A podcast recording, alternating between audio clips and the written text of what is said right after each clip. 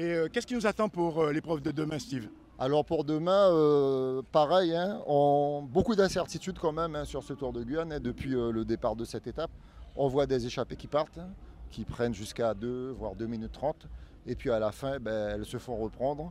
Euh, comme aujourd'hui, vous voyez, l'homme qui rentre seul, il rentre avec une petite poignée de secondes sur le peloton. Ça veut dire que ce peloton, qu'on le veuille ou pas, qui est quand même bien maîtrisé par les, équipiers du maillot jaune, Lars Aurel.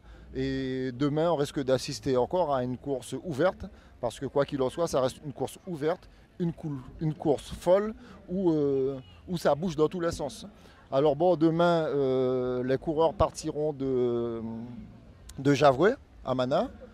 Ils repasseront, ils feront une boucle par, euh, par le bourg de Mana. Ils prendront le pont de Mana. Ils feront le tour par Sousaba et ils reviendront pour faire l'arrivée à Mana.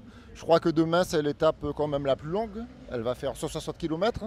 Alors aujourd'hui déjà, euh, les 145 km ont fait pas mal de dégâts parce que c'est vrai que Govensky et moi, on a vu quand même pas mal de coureurs euh, se faire lâcher. Et euh, demain, on risque d'assister au même scénario.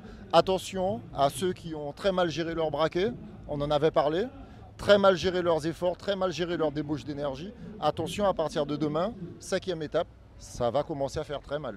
Chaud le goudron, chaud, chaud, chaud, chaud Rendez-vous à partir de 19h pour voir le résumé en immersion sur ce tour de Guyane avec Govinski à la caméra, aux commentaires, bien sûr, des commentaires avisés de notre expert euh, Steve Stanislas.